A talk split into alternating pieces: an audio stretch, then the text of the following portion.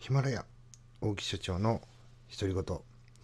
えー、本日は9月24日木曜日、えー、まだね深夜なんですけども、えー、早ですね。ちょっと2回目の配信をさせていただきたいと思います。先ほどですねちょっと1回目の配信でちょっと話し終わったです。終わった後にですねさあもうちょっと家に帰ろうと思ってパッとね携帯を見たらですね1件の、えメッセージが入っておりました。でここはですね私の YouTube チャンネルの動画を見ていただいた同じ経営者の方からですね、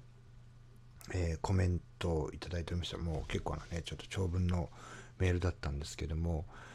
いやまあ結論から言いますとですねいや本当にこうやっててよかったなと。でこういうようなこうありがとうございますとかあのそういったものを見失ってましたとかですね、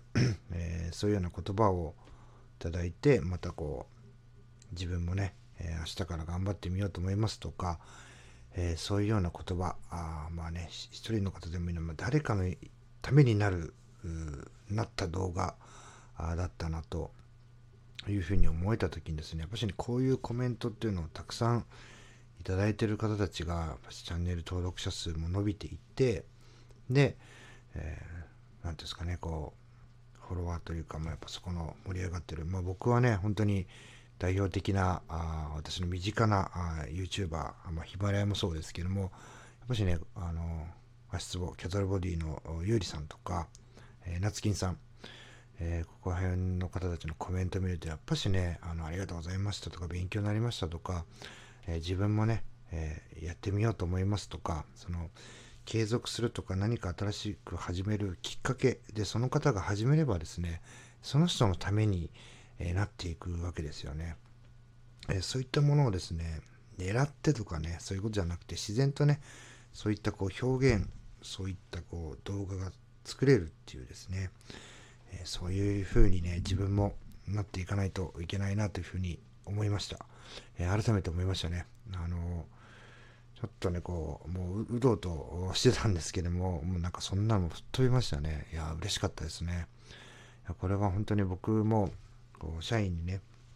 見てもらうとかあの社員の人からも LINE とかでいやそれねそのコメント YouTube にしてよと思うんですけども社員からねコメントでねこういうふうにしていこうと思いますとか LINE で個別にもらったりするんですけども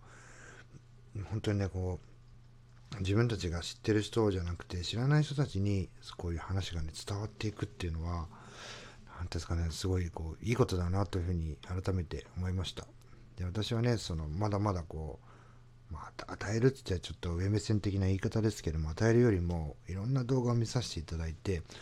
あの得ている与えていただいている方の方がまだまだ多いのでもっともっとですねいろんな人に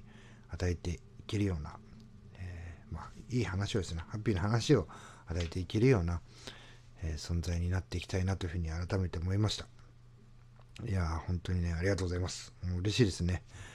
いや、まあ、こういうことの積み重ね、えー、なんだなというふうに改めて思いました。えー、もはやね、2回目ちょっと話してしまったんですけども、また次の配信もよろしくお願いいたします。あの最後まで聞いていただきありがとうございました。改めておやすみなさい。